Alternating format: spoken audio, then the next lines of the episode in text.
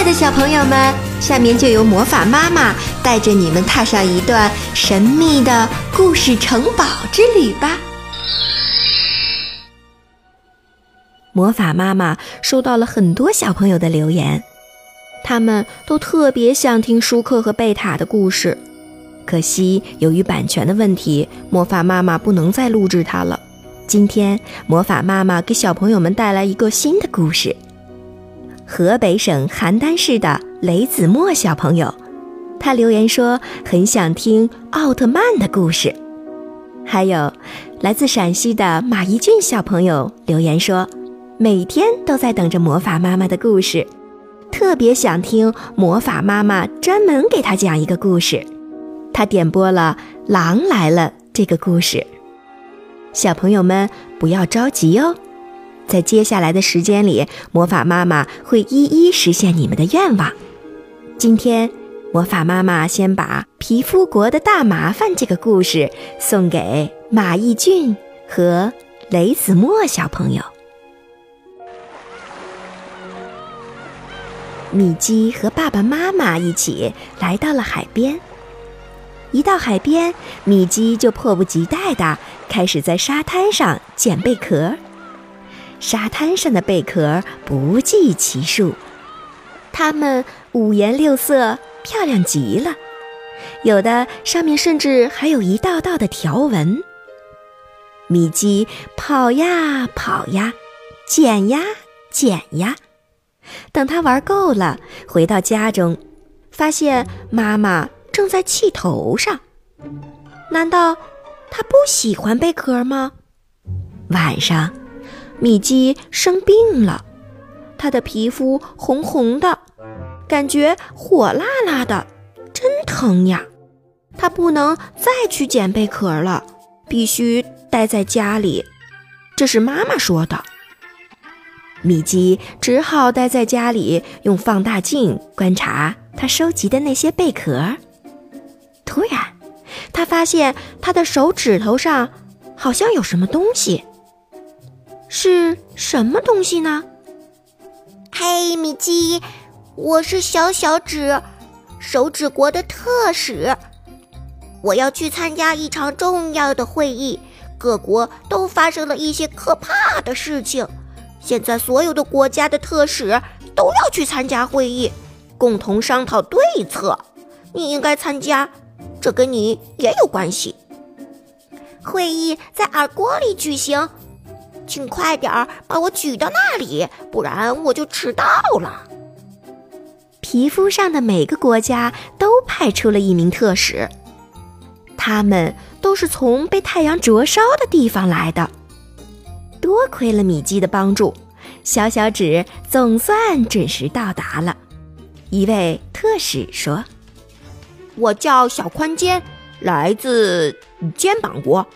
众所周知，昨天热得出奇，我们那里烈日炎炎，阳光穿透了墙面，连天花板也被晒得滚滚发烫。我们都汗如雨下，一切都糟糕透了。我们连动一动的力气都没有了。鼻子国特使吸溜着鼻子。站起来说：“没错，我们那里也是如此。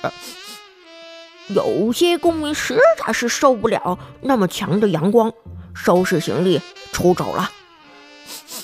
谁能帮助我们重建被晒伤的国家呢？”他说完便坐下了。头脑国特使蓬蓬头迫不及待地起身发言：“哦，是啊。”情况十分的紧急，我们大难临头了。我接到了来自全国各地损伤报告，整个国土都被阳光晒伤了。对此，我们必须采取一些行动。但是，我们能够做些什么呢？圆圆度说：“哦，我们杜之国善于处理蚊虫叮咬。如果蚊子叮咬我们的国土，叮咬的地方就会形成一个小丘，我们会把它铲除掉。有时候这很不容易，因为米鸡会去挠痒痒，我们必须马上闪开，才会才不会被它压扁。这样费的时间就要长一点。可现在我们该拿晒伤的地方啊怎么办呢？脏脏脚镇定地说：“我们的脚丫国经常被厚厚的污泥淹没，我们必须不停地挖。但无论怎么挖，污泥都会再次覆盖在我们的国土上。这是只需要耐心等待，等到米基洗脚的时候，污泥就会消失。”可对于晒伤，嗯，我们一无所知。我们国家大多数时候都晒不到太阳。特使们都沉默了，他们该如何对待炎热和晒伤呢？这时，屁股国特使胖胖屁突然出现了。他必须长途跋涉才能达到开会的地点，而且他没有咔咔西和脏脏脚那样好的腿脚。他上气不接下气的开口了：“啊，我们昨天完全没有遭受日晒，一个巨大的罩子遮盖着我们的国家，所以阳光啊，穿不透。”听完这些话。脸颊国特使红红脸发言了：“嗯，我有个主意。有时陌生的手指国公民会路过我们那里，也就是当米基的妈妈抚摸他的脸颊的时候，那些手指国公民昨天都打着小白伞，保护自己不被阳光晒伤。